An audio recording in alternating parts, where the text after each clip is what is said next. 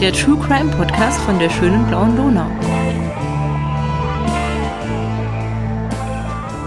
Hallo und willkommen zurück bei der Podcast Posse mit Rita Bernhard. und Claudia. Ja, wir sitzen hier zusammen, nehmen mittlerweile unsere zwölfte Folge auf, äh, wenn wir das äh, Special, das wir vor zwei Wochen gebracht haben, äh, nur als eine Folge rechnen. Heute wird es wieder super spannend. Das nehme ich jetzt einfach mal an. Wir haben ja keine Ahnung, wer dran sein wird. Vorige Woche war die Claudia dran. Diese Woche werden die Rita oder ich was präsentieren. Vorab jedoch möchte ich noch auf unsere, weil ich schon so durstig bin, auf unsere Fancy Drinks überleiten.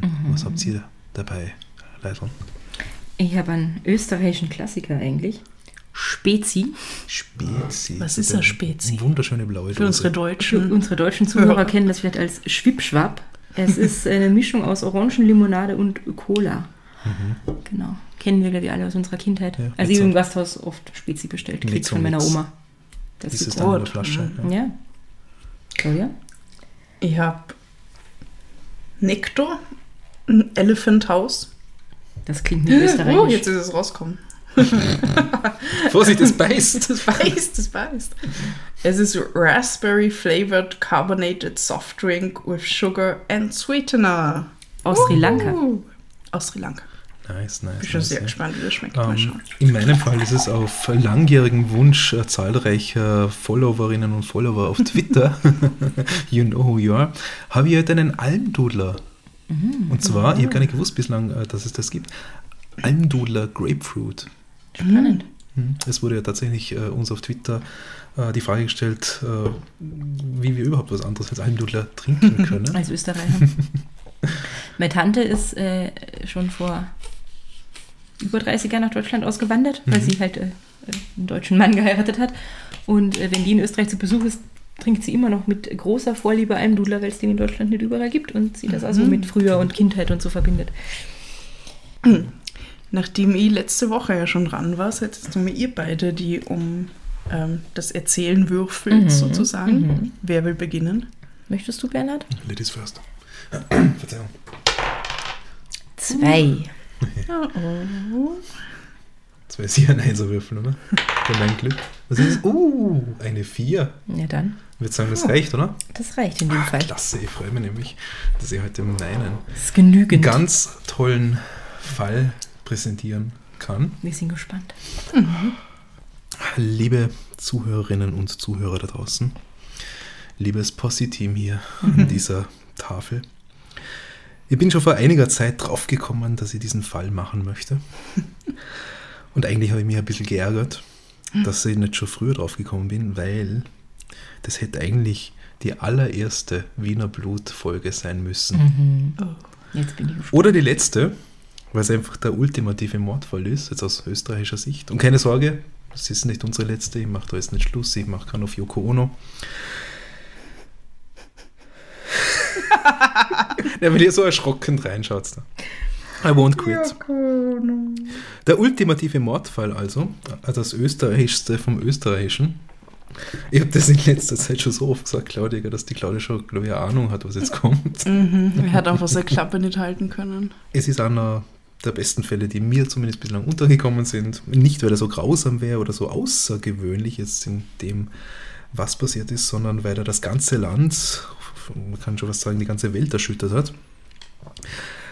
Ähm, damals wie heute wird den Leuten schwer ums Herz, wenn sie davon hören. Und unser Land verkauft sich auch immer wieder ein bisschen mit dieser Sache. Es werden einige von euch vielleicht schon ein bisschen Ahnung haben. Geht um Worum's Bruno, geht? den Bär? wen? Um wen? Wen? Den haben sie auch umgebracht. Wen? Bruno, der Bär. Achso, na. Der illegale Einwanderer aus Slowenien. na. Den einzigen äh, bekannten Bruno aus Österreich, den ich kenne, ist Bruno. Okay. Wir schreiben das Jahr 1898. Ein sonniger Tag im ausklingenden Sommer. Das genaue Datum erwähne ich noch nicht, ebenso wenig wie den Ort, an dem sich die Geschehnisse abspielen. Eine kleine Gruppe an Menschen macht sich früh nachmittags um halb zwei auf den Weg, um die nächste Etappe einer langen Reise zu bewältigen. Es handelt sich um eine wohlhabende Frau mit gutem Ruf in Begleitung ihres Dienst- und Schutzpersonals. Ein Teil des Weges ist zu Fuß zu bewältigen. Man schreitet gut gelaunt an der Uferpromenade eines Sees entlang und plötzlich geht es sehr schnell. Ein Mann bewegt sich auf die feine Gesellschaft zu, stürzt sich auf die edle Dame, wirft sie zu Boden. Natürlich ist das erwähnte Sicherheitspersonal in kürzester Kürze zur Stelle. Auch Passanten greifen ein und helfen der Angegriffenen. Der Täter flüchtet, wird kurz darauf gefasst. Der armen Frau wird schleunigst wieder auf die Beine geholfen. Sie ist mit dem Schrecken davongekommen. Schon unterhält sich die Frau, für die damalige Zeit durchaus schon eine alte Dame, wieder mit ihrer Hofdame, die sie ganz gut beruhigen kann. Und schon macht man sich wieder auf den Weg, erreicht die Anlegestelle des Schiffs, mit dem die Reise fortgeführt wird. Kurz nach dem Ablegen des Dampfers, laut Berichten kaum länger als zehn Minuten nach dem Angriff, wird der Frau schwarz vor Augen, sie bricht zusammen. Überliefert sind ihre letzten Worte. Aber was ist denn mit mir geschehen? Rasch wird das Schiff zur Umkehr gebracht, die Ohnmächtige wird in ihr Hotel zurücktransportiert. An eine Rettung ist jedoch nicht mehr zu denken. Ein Priester erteilt ihr die letzte Salbung und kurz darauf, kaum eine Stunde nach dem Attentat, verstirbt das Opfer. Es ist der 10. September 1898 um 14.40 Uhr. Es ist der Tatort Genf. Kaiserin Elisabeth von Österreich-Ungarn ist tot. Was niemand bemerkt hatte, nämlich auch nicht die Kaiserin selbst, war die kleine spitze Pfeile, die der Angreifer mit sich führte. Der Faustschlag, den sie unter der Brust verspürte und über den sie mit ihren Begleiterinnen noch sprach, war vielmehr der Stich einer schmalen Klinge gewesen. So fein, dass sie ihn über all dem Schrecken nicht spürte oder richtig zuordnen konnte. Krasser Scheiß. Ja. Die Verletzung, die ihr auf diese Weise zugefügt wurde, ein Stich ins Herz, war allerdings ausreichend, um sie in innerhalb kürzester Zeit verbluten zu lassen. Oh, er hat sie direkt ins Herz getroffen. Yep. Ah, shit. Das, was später über die Motive des Mörders bekannt wurde, sein Name war Luigi Lucchini, treibt die Tragik noch auf die Spitze. Angeblich wollte er ursprünglich nicht die Kaiserin Sissi töten, unter diesem Namen ist sie ja bis heute bekannt, Sissi, sondern er wollte einen anderen Adeligen umbringen, nämlich den französischen Prinzen Henri Philippe d'Orléans. Und weil der so eine lustige Perücke getragen hat, er sich verwechselt, oder was? Da, da kommt noch mehr dazu. Aus dem Hause Bourbon, hätte ich fast gesagt, aus dem Hause Bourbon-Orléans. Der war aber kurzfristig doch nicht in Genf, was den Lucchini angeblich sehr verdross, sodass er sich dann eben Kaiserin Elisabeth als Opfer auserkor. Warum nicht einfach irgendeine? Ja, das war mein Gedanke. Irgendein Adelige. Nun erst einmal ein paar Details zur Ermordeten und ihrem Mörder. Wer glaubt ihr mal, was so viel über die Kaiserin Elisabeth? Du weißt Da- sehr viel drüber, ich weiß. Na, da möchte ich nur kurz Ja, einhaken, bitte. weil ich, ich habe auch immer gedacht, man weiß sehr viel über Sissi, also vor allem in Österreich halt. Und ich habe dann mal Besuch gehabt von einer Bekannten aus Belgien und war mit ihr im Sissi-Museum, wo man auch halt, äh, ich glaube, die Pfeile sieht und, und dieses Kleid, das sie angehabt Ja. hat an dem Tag. Und sie war total schockiert, dass Sissi ermordet worden ist, weil sie das überhaupt nicht gewusst hat. Und dann war ich total schockiert, dass sie das nicht weiß. Und dann habe ich das meiner Familie erzählt, also meiner Mama und dem Mann von meiner Cousine, weil der gerade zufällig da war. Und sag so, und dann hat sie nicht gewusst, dass Sissi ermordet worden ist. Und die beiden schauen mich an und sie so, Sissi ist ermordet worden. Das, Denn man hat ja auch, das Wissen ist nicht da anscheinend. und, und man hat ja auch dieses Bild vor sich immer von diesem, von dieser jungen Frau eigentlich. Mhm. Geprägt durch die Sissi? Filme, Geprägt die durch die bekannten Filme, ja, Sissi-Filme. Schneider. Die toll sind. Jedes Jahr zu Weihnachten schaue ich sie mir. Ich freue mich. Jede Nacht. Jedes, Jede, Jahr, jede Nacht. Jede Nacht schaue ich mich Filme an. jedes Jahr zu Weihnachten schaltet die auch nicht ein. Elisabeth Amalie Eugenie oder Eugenie, ich weiß es nicht, ja? aber sie war Bayerin. Gell? Elisabeth Amalie Eugenie, so lautete der Kaiserin voller Name, wurde am 24. Dezember 1837 in Bayern geboren. Ein Christkind. Sie trug den Titel der Herzogin von Bayern, wobei ihr Adelsgeschlecht auf das Haus Wittelsbach zurückging. Ab 1854, im zarten Alter von 16 Jahren, war sie Kaiserin von Österreich. Und ab 1867 apostolische Königin von Ungarn zusätzlich. Und zwar durch Heirat mit Franz Josef von Österreich. Man nennt ihn auch gern Franz Josef I., aber es hat halt dann kaum mehr gegeben. Nachher. Oder Franzl. Franzl im Film. Auch. Ah ja, gut. Zu den Spitznamen kommt dann noch, noch, noch mehr. Ähm, das war übrigens ihr Cousin.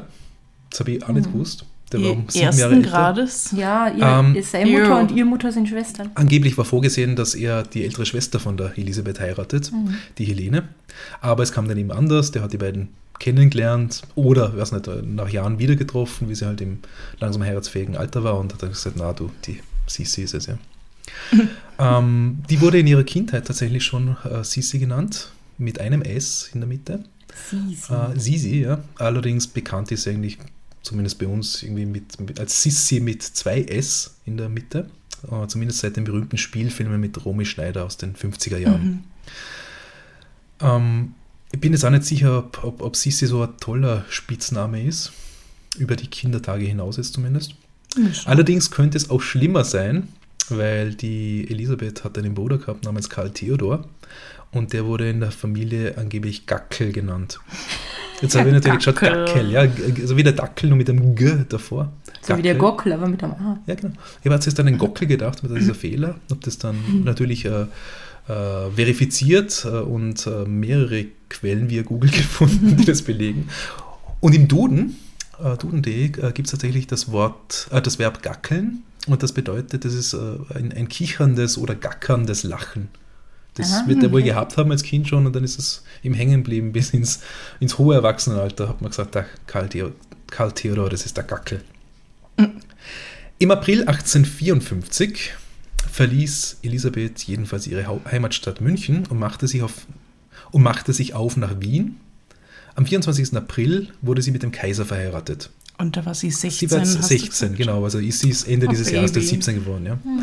Mit 17, also im Folgejahr dann, im, mit 17 kam ihr erstes Kind zur Welt, die Tochter Sophie. Ein Jahr später die Tochter Gisela.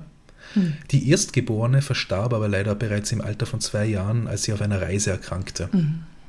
1858, da ist Elisabeth 20, kommt ihr Sohn Rudolf zur Welt. Das ist der weltbekannte Kronprinz Rudolf, der sich dann im Alter von 30 Jahren das Leben genommen hat.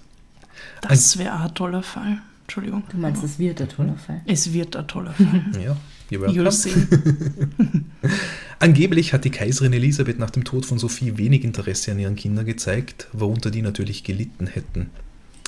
Es kam dann zehn Jahre später, 1868, noch ein viertes Kind zur Welt, die Tochter Marie, um die sich die Mutter dann angeblich wieder mehr gekümmert hat. Vielleicht hat sie da, also kann man vorstellen, ja, mittlerweile ist die äh, Elisabeth eben äh, 30 Jahre alt. Sie hat vielleicht einiges nachholen wollen. Sie war mittlerweile erwachsen, gesettelt. Es ist ein gewisser gesellschaftlicher Druck vielleicht weg gewesen oder sie hat damit besser umgehen können als als 17- bis 20-Jährige. Kann ich mir vorstellen. Spekulation, ja. Und die ersten, also die Erstgeborenen werden ja, das sieht man ja im Film. Ich weiß nicht, Mhm. ich denke mal, das ist relativ akkurat, dass die halt irgendwie auch schon auf ihr zukünftig, Mhm. auf die Thronfolge vorbereitet werden. Und da haben die. Mütter dann, glaube ich, nicht so, so einen Einfluss gehabt auf die Kinder. Überhaupt und die, nicht. Ich glaube, die hat Privatlehrer und ein Kindermädchen und Genau. die drillen die schon alle dahin, was sie dann später für eine Position einnehmen sollen. Und die jüngeren Kinder sind da, glaube ich, dann eher freier Mhm. in, in dem. Ja, jedenfalls soll es so gewesen sein. Ja. Mhm. Ähm, es gab allerdings auch Gerüchte, dass der Kaiser Franz Josef gar nicht der Vater dieses Kindes war, What? sondern ein ungarischer Graf. Graf Aber das sind. Graf. Andraschi, ja. Ja, ja, ja, genau. Ja. Ähm, aber das sind, aus, die Filme jedes Jahr zu schauen. genau, und, und äh, es gibt aber genauso Stories darüber, dass der Kaiser selbst nicht gerade der treueste Ehepartner Mhm. war. Ähm, allerdings heißt es auch, dass die Tochter Marie dem Kaiser äußerlich und charakterlich sehr ähnlich war. Das ist tatsächlich ein Wikipedia-Zitat. sie ja. einen Bart gehabt? Und charakterlich. Ja. ähm, weshalb sich diese Gerüchte wohl nicht so hartnäckig hielten, auch damals. Ja. Mhm. Ähm, 1869 dann ist der Sohn Rudolf eben verstorben. Das hat die Kaiserin Elisabeth, wie zu erwarten war, ziemlich schwer getroffen. Und äh, es wird auch erzählt, dass sie von da an eigentlich nur noch schwarz trug mit ganz wenigen Ausnahmen. Mhm. Ähm, ich habe Bilder gesehen, also ich selber war noch nicht in dem Sissi-Museum, aber ich habe da äh, Bilder gesehen online und da hängen auch, äh, sind auch sehr viele Gewänder von ihr ausgestellt und da sieht man halt sehr viele wirklich rabenschwarze, Mhm. mit, also Trauergewänder, nicht Witwen natürlich, Trauergewänder, ja. Ähm, die größte Leidenschaft der Kaiserin war wohl das Dichten und das Reisen. Das älteste bekannte Gedicht äh, von Kaiserin Elisabeth tauchte erst 2018 bei einer Auktion auf und wurde verfasst angeblich, als sie 15 war. Es entstammt dem Nachlass einer früheren Hofdame in München. Die Reisen führten sie natürlich durch ganz Europa, aber auch nach Asien und in die nordafrikanischen Länder. Ähm, dann habe ich ein Buch äh, auch für meine Recherche beigezogen, also mehrere Bücher, aber ein Buch äh, von der Autorin Michaela Lindinger, das trägt den Titel Mein Herz ist aus Stein, ein Zitat der Kaiserin, und der Untertitel lautet Die dunkle Seite der Kaiserin Elisabeth. Ich habe das nur überfliegen können, aber darin heißt es dann, dass sie ab dem Alter von etwa 40 Jahren sich ziemlich aus der Öffentlichkeit zurückgezogen hat, äh, um ihren Leidenschaften nachzugehen. Ich glaube, die hat einfach keinen Bock gehabt zu repräsentieren und ja, hat sie hat sowieso, so mein, die war hm. eigentlich, klingt das blöd, aber die war mehr so a, a, a, ja, ein Schmuck für den Kaiser, ja, weil regiert hat er. Er war mhm. natürlich auch der, der äh, Erbkaiser in dem Sinne mhm. und man hat sich halt Bayern dann irgendwie äh, durch die Heirat näher, näher an sich gebunden. Ja. Mhm. Ähm, Entschuldigung, ja. Fun Fact am Rande, weil du gesagt hast, ähm, dass sie gern Gedichte geschrieben hat. Mhm. Es gibt ähm, Gedichtbände von Sissi und sie hat schon zu Lebzeiten ah, ja. ähm, in ihrem Testament festgelegt, dass äh, der Erlös aus diesen Gedichtbänden den äh, Vertriebenen in Europa zugutekommen. Und die Tantiemen aus diesen Bänden kommen jetzt noch ähm, einer Organisation zugute, die sich für Flüchtlinge einsetzt. Das ist ziemlich cool. Nice. Ihr Mann, der Kaiser Franz Josef, äh, hat sich dann daran gewöhnen müssen, dass die Gattin halt nicht so oft daheim war. Ähm, und, sie, und er wurde angeblich von ihr insofern jetzt unter Anführungszeichen versorgt, äh, dass sie ihm eine Schauspielerin vorgestellt hat. Die ja. war dann sowas wie die regelmäßige Ansprechpartnerin und Vertrauensperson für ihn. Keine Ahnung, wie weit das ging. Da gibt es natürlich auch Geschichten. Ja. Ich habe mir jetzt auch nicht wirklich recherchiert in die Richtung. Das, das hat hier ja, wenig, wenig zu tun. Ja. Mhm. Wie, wie, hat die Kasten? Hast du das? Ähm, ah, genau, die Schrat. Katharina, Katharina Schrat. Katharina Schrat, genau. Ähm, die letzte Reise führte dann eben im September 1898 nach Genf. Da folgte sie einer Einladung und war inkognito unterwegs. Es hat also zumindest, es hat also zumindest anfangs niemand gewusst, dass die überhaupt in der Stadt mhm. war. Und zum Zeitpunkt ihrer Ermordung war die Elisabeth 61 Jahre alt. Mhm. Und das war für die damalige Zeit eigentlich schon ziemlich alt. Ja, hm? ja auf jeden Fall. Äh, anders als jetzt. Ja, also so. Ich sage ja, genau, für damals waren die Lebenserwartungen dann auch nicht so hoch wie heute. Naja, und du hast vor bessere allem, Ärzte gehabt in der Zeit. Ja, und du warst halt vor allem einfach alt, alt. Also, weißt du, so mhm. Best Ager äh, ja. war, glaube ich, damals noch nicht so ein Thema ja. irgendwie. Nein, was ich nicht sagen wollte, ist, dass, dass man halt wirklich dieses, dieses Bild von der jugendlichen Sissi immer vor Augen hat und überall äh, vorgesetzt bekommt. Mhm. Ja, und das natürlich ist die Gott sei Dank auch älter als 25 geworden. Ja. Mhm, das ist einem gar nicht so bewusst. Ich glaube, mhm. auch durch die Filme, weil die mhm. Filme enden ja schon viel früher. Ja, gar nicht, so viel, gar nicht so viel früher. Ich glaube, da wird äh, dass der Rudolf er hat dann schon weiße Haare oder so nicht? Oder graue? Ja, sowas, also ihr, der, der Kaiser ist dann schon alt und die, das Kind ist auch schon tot und so. Also mhm. der letzte Teil Schicksalsjahre einer Kaiserin, das ist dann schon, wo sie nur noch schwarz trägt ja. und auf Reisen mhm. ist. Ja, Aber sein, der ja. endet natürlich weit, bevor sie dann stirbt. sie schaut halt auch nicht aus wie Na, 62. Sie schaut nicht aus wie 62, sie schaut aus, als wäre sie maximal 40. Mit Fantasie genau. irgendwie. Genau. Und die Romy Schneider wahrscheinlich, was nicht, 28? Nein, nicht einmal, nicht einmal. Nein, nein, die war Anfang 20, die war noch nicht einmal 20, glaube ich, wo sie angefangen hat, die Filme zu drehen. Ja. Gut. So viel einmal zum, zum Opfer in dieser Geschichte. Wer aber war nun ihr Mörder, Luigi Lucchini? Der wurde am 22. April 1873 in Paris geboren. Die Mutter war italienischer Abstammung, daher auch sein Name. Äh, sie war alleinstehend und äh, Sie hat ihn dann auch nicht aufgezogen. Er wuchs im Waisenhaus und bei verschiedenen Pflegeeltern auf. Ähm, dann auch tatsächlich in Italien und zwar in der Stadt Parma bzw. In der, in der Umgebung dann später. Mhm. mhm. Bereits als Kind mit etwa zehn Jahren hat er angeblich die Schule verlassen müssen, um zu arbeiten und das verdiente dann bei den damaligen Pflegeeltern abzuliefern. Mit 16 war er dann beim Eisenbahnbau in Italien beschäftigt, also wirklich diese, diese Schienen mhm. zu verlegen mhm. und verließ dann in diesem Alter auch seine letzte Pflegefamilie, um sich auf eigene Faust durchzuschlagen. Mhm. So heißt es ja. Er war in den kommenden Jahren in der Schweiz unterwegs, in Ungarn und auch in Österreich, in Wien war er kurz anzutreffen.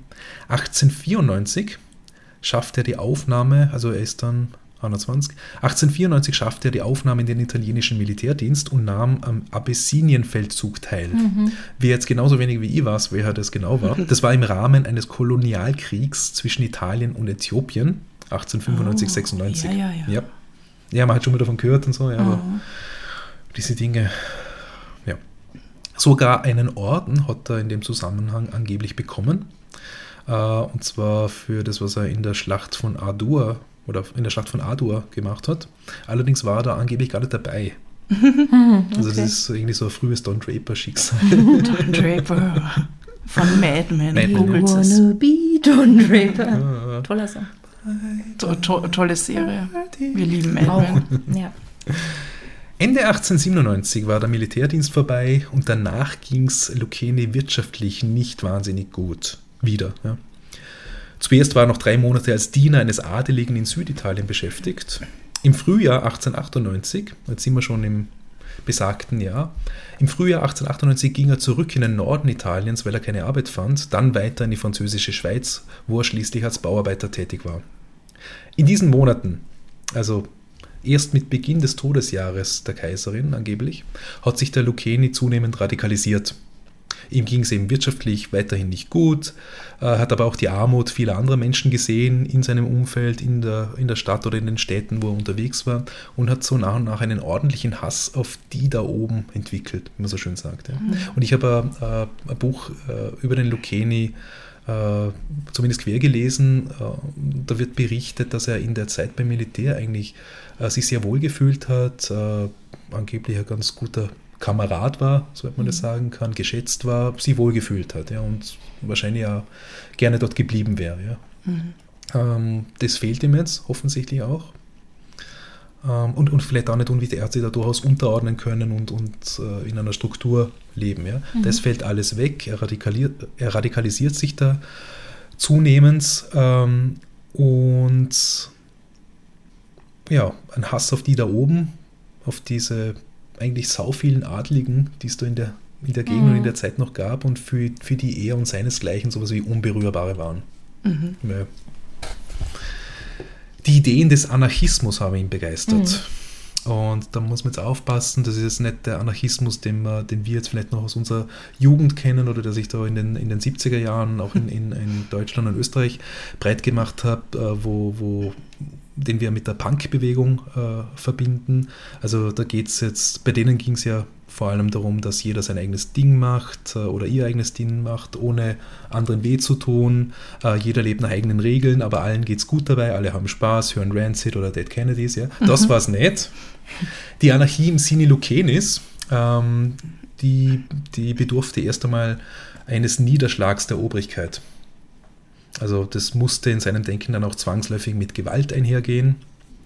Alleine, das hat er gewusst natürlich, alleine konnte er die Welt natürlich nicht verändern, aber er konnte den ersten Schritt oder einen der ersten Schritte tun und ein international sichtbares Zeichen setzen. Also so in der Art hat sich das jetzt, äh, diese Denke entwickelt. Ähm, Anscheinend war auch ein Ereignis im Mai 1898 wichtig für diese Radikalisierung, äh, als der damalige König von Italien, Umberto I., einen Arbeiteraufstand in Mailand blutig niederschlagen ließ. Da begann sich der Plan von Lucchini zu verdichten, dass es ein Attentat geben müsse. Allerdings hat er erst einmal kein Geld gehabt, um nach Italien zu reisen und den Umberto da zur Strecke zu bringen. Ja, er war in der Schweiz, oder? Genau, Ja. nach wie vor. Ähm, die Idee hat sich aber verdichtet und er hat dann auf den französischen Prinz Henri Philippe Marie d'Orléans äh, versteift. Haben wir schon gehört, den Namen, ja? Der hat sich gedacht, okay, der wird jetzt dran glauben müssen, das ist mein Opfer. Aber, auch davon haben wir gehört, ähm, der sollte nach Genf kommen, in diesen Tagen dann, im September 1898, hat aber seinen geplanten Aufenthalt kurzfristig gestrichen. Äh, Der weshalb, es, ja, weshalb es dann eben Kaiserin Elisabeth traf. Das ist in dem Sinn wirklich, äh, wenn man dem Geständnis, dem späteren Geständnis vom Lucchini folgt, ist es halt einfach mal ein großes Pech auch gewesen für sie. Falscher Zeit, falscher Ort. Ja. Gut, nun wisst ihr ja bereits, also jetzt war da und die Leute da draußen, dass ich gerne mal in der historischen Berichterstattung wühle. Und so auch diesmal. Zu diesem Mordfall gibt es ein tolles, ziemlich großes Buch mit dem Titel Der Tod der Kaiserin. Ich hole es mal schnell hervor.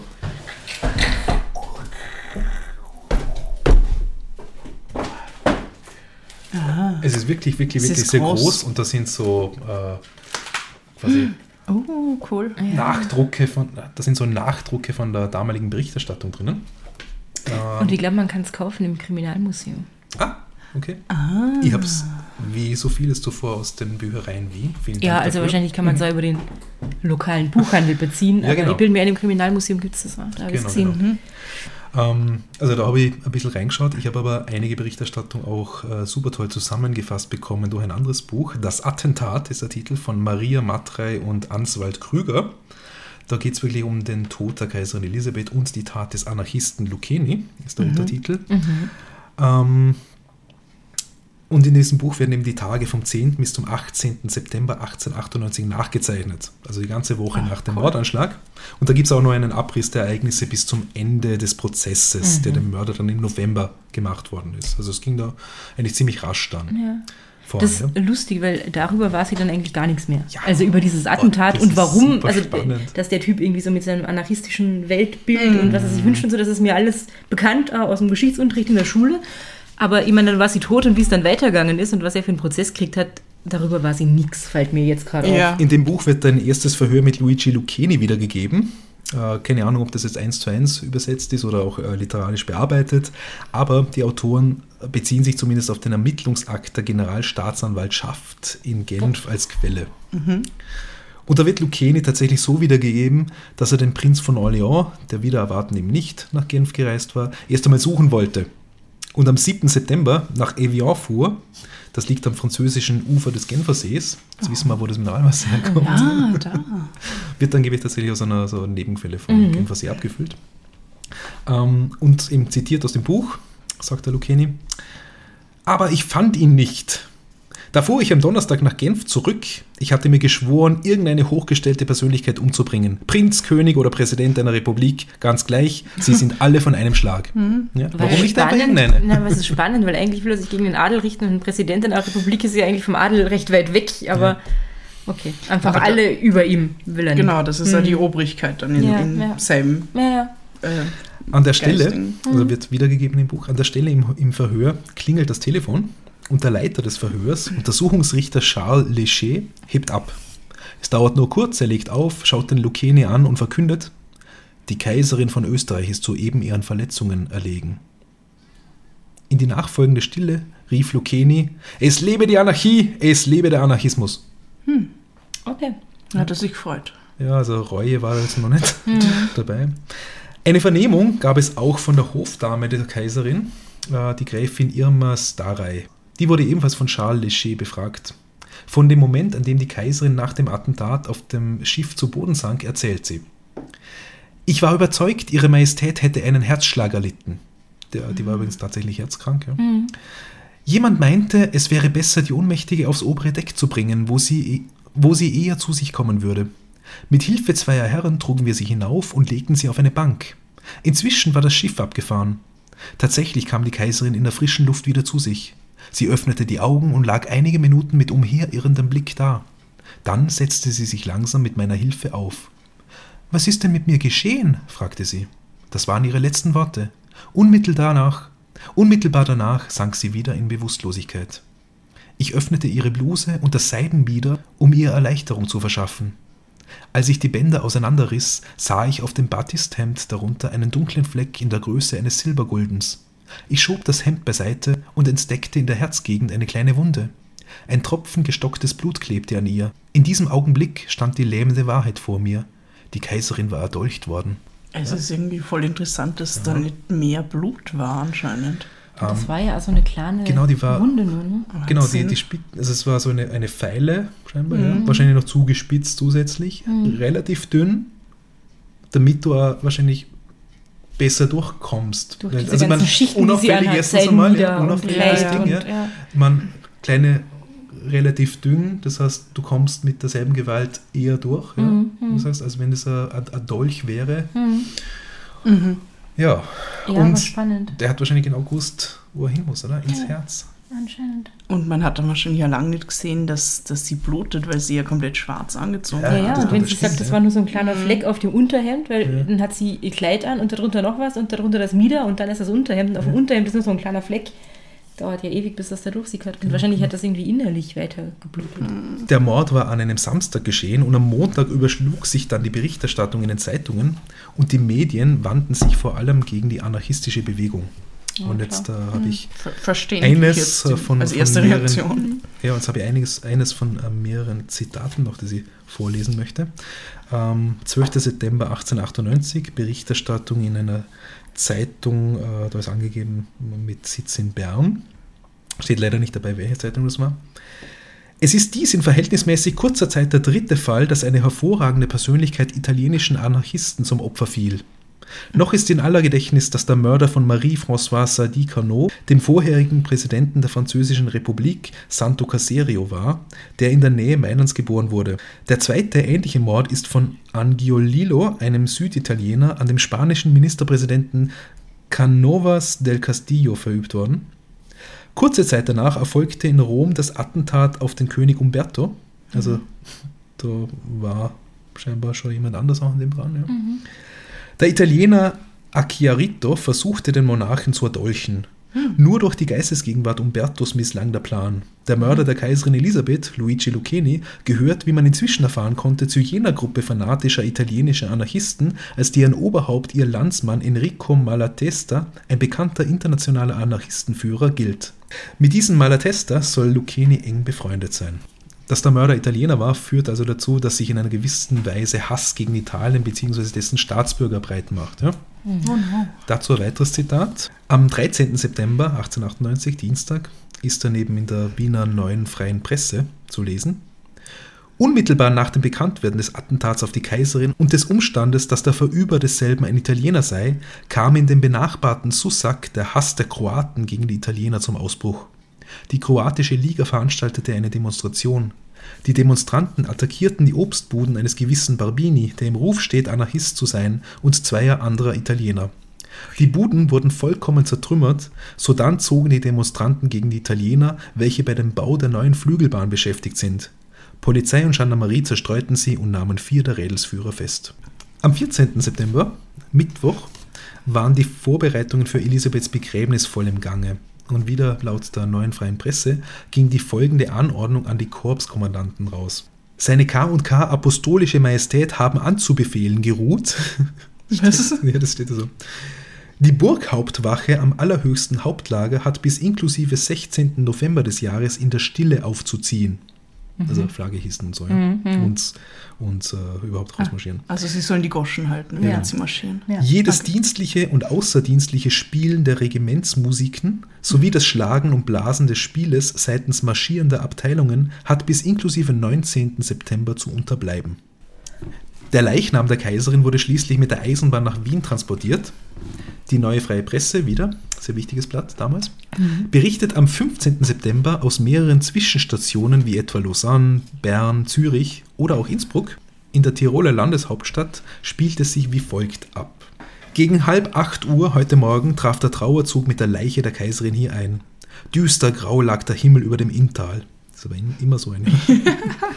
In Innsbruck auf dem Bahnhofsplatz und die ganze Strecke auf und abwärts standen Tausende und Tausende von Menschen, um der geliebten Kaiserin den letzten Gruß zu entbieten. Lautlos feierlich fuhr der Zug in den Bahnhof ein. Die Herren in Uniform salutierten, jene vom Zivil entblößten das Haupt und die Ehrenkompanie leistete die Ehrenbezeigung. Feierliche Stille herrschte in der Halle.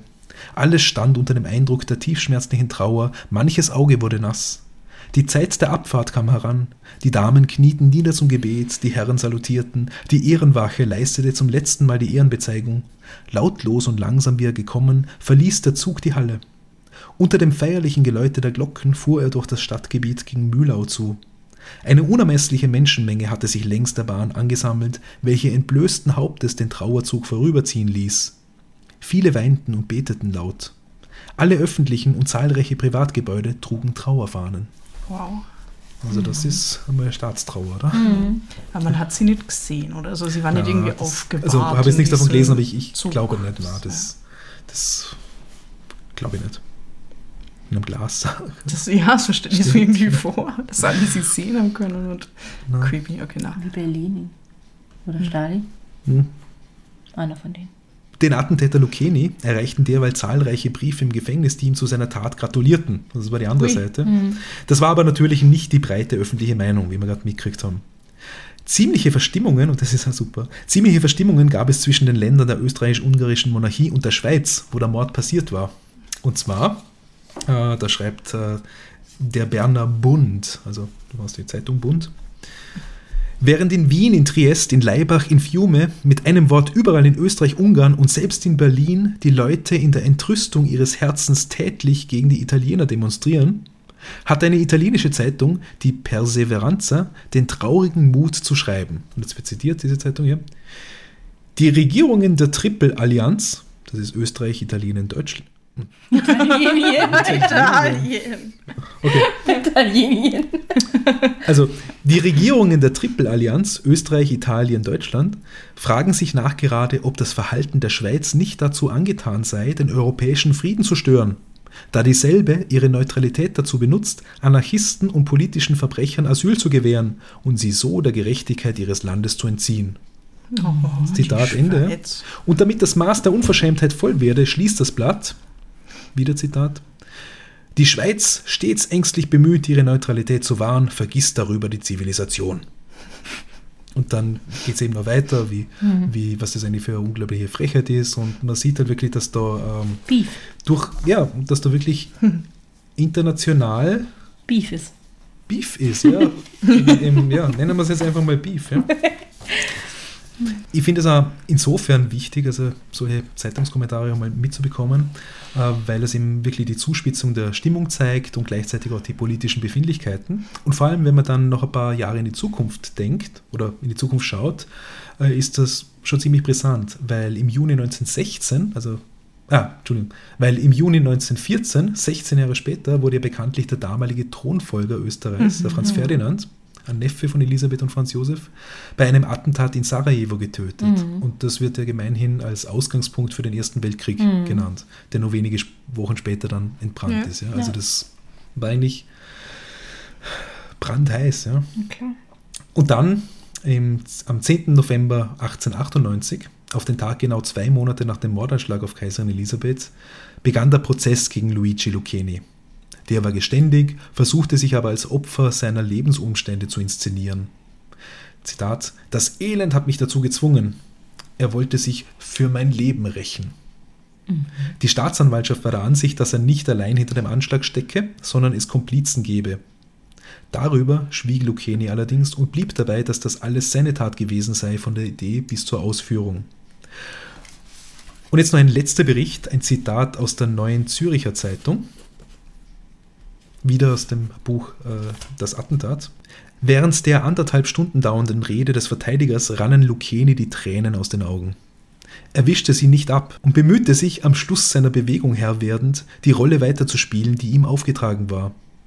Als er gefragt wurde, ob er noch etwas zu sagen habe, erwiderte er, er sei vollständig befriedigt und habe nichts beizufügen. Das Geschworenengericht sprach ihn einstimmig des vorsätzlichen Mordes für schuldig. Das Urteil lautete auf lebenslanges Zuchthaus. Daraufhin erhob sich der Angeklagte und rief noch einmal: Es lebe die Anarchie, Tod der Aristokratie. Dann ließ er sich angeblich ohne Widerstand abführen. Und lebenslänglich war es dann auch in der Tat. Allerdings hat äh, Lucchini dann selbst den Zeitpunkt äh, des Endes bestimmt. Zwölf Jahre später, im Oktober 1910, äh, nahm er sich das Leben in seiner Zelle. Oh, erst zwölf Jahre später. So sagen Früh es irgendwann vielleicht. die Quellen. Ja, das war Wow. der dieswöchige Fall. Ich habe äh, viel gelernt, was ich noch nicht gewusst habe. Oh ja, ja. Ja, Bernhard, danke für diesen wahnsinnig spannenden Fall. Jetzt haben wir noch die Hollywood-Skala auf. Wie schaut's aus? Kennen wir schon den Film, oder? Ja, also das Aber nicht gibt's so ja weit. schon. Äh, Ich würde dem eine 5 geben. Auf Mhm. jeden Fall. Da kann man einen super Blockbuster draus machen. Hm. Es hat alles irgendwie. Alles. Ja. Es hat Revolutionsgedanken, es hat irgendwie so den, den, den Kämpfertypen, Adelige und Prinzessinnenkleider. Also da kann man alles reinpacken, was so ein kitschiger Hollywood-Film oder ein spannender braucht. Und es gibt ja schon die Filme, diese schönen Sissi-Filme, diese österreichischen, und ich bin Fan von denen, obwohl sie historisch, glaube ich, nicht immer so äh, korrekt sind, aber ähm, ah, da funktioniert das immer noch gut, finde ich, dass das, äh, das sehr entertaining ist, sich das anzuschauen. Also warum die da Mhm. in der Neuverfilmung, die sich auf den Part konzentriert. Leider ist Romy Schneider schon tot. Das ist nämlich das Beste an den Filmen. Mhm. Weil im Film kommt der Mord an ihr ja nie vor. Nee, der, das endet vorher. Hm. Das ist wahnsinnig. Deswegen Das was hätte- es Arcana. Ja, genau. Ja, genau, Sonst würden ne? wir das uns viel besser auskennen. Ja. Diese Filme hätten eine ganz andere Wendung genommen, Mhm. wenn sie das noch mit reingenommen hätten. Was hättest du draus gemacht aus dem Stoff? Auf der Hollywood-Skala. Ich bin auch überzeugt davon, dass das ähm, auf jeden Fall ein Blockbuster wäre. Mhm. Weil es ist halt einfach irrsinnig spannend Mhm. und man hat es irgendwie nicht so am Schirm halt, wenn man an Sissy denkt, was am Ende dann mit ihr passiert ist Ja. und dass sie eigentlich schon ziemlich alt war und Mhm. die Pfeile und all diese Sachen und, und auch vom, von der Täterseite aus finde ich es in- interessant, also diesen Anarchie, äh, diese Anarchiebewegung dann Mhm. noch mal näher zu beleuchten und diese anderen Morde, die du da, da kurz angeschnitten hast. Mhm. Also das war, glaube ich, eine sehr interessante Zeit und wäre sicher ein cooler Film. Ja. Also das könnte man, also ich würde auch sagen, fünf Punkte. Ja. Mhm.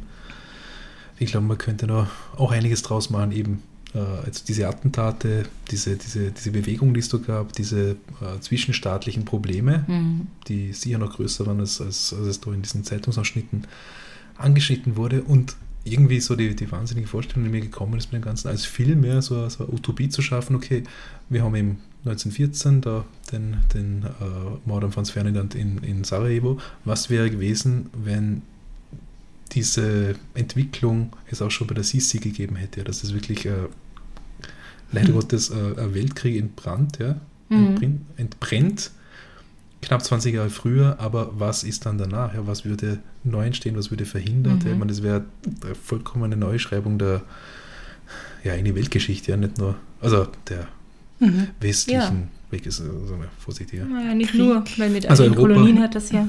Wird vollkommen anders ausschauen. Ja.